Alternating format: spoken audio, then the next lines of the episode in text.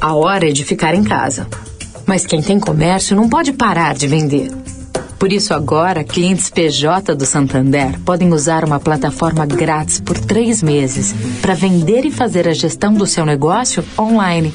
Conheça detalhes e contrate em santander.com.br/barra copiloto.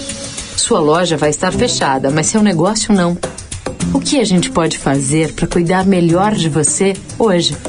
Santander. Direto da Fonte, com Sônia Rassi.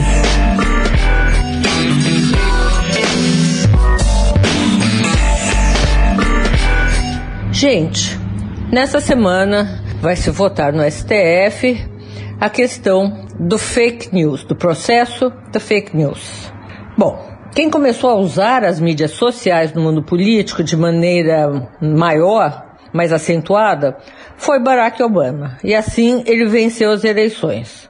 Depois, Trump contratou o Cambridge Institute, que colecionou dados em que os mecanismos de discussão conjunta, tipo WhatsApp, Facebook, etc., disponibilizaram a coleta para fazer um levantamento de tendências de seus usuários em vários campos.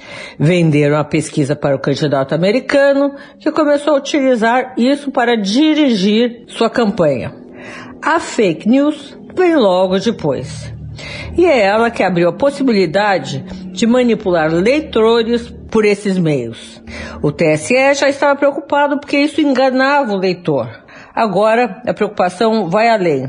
Há uma exacerbação de posições.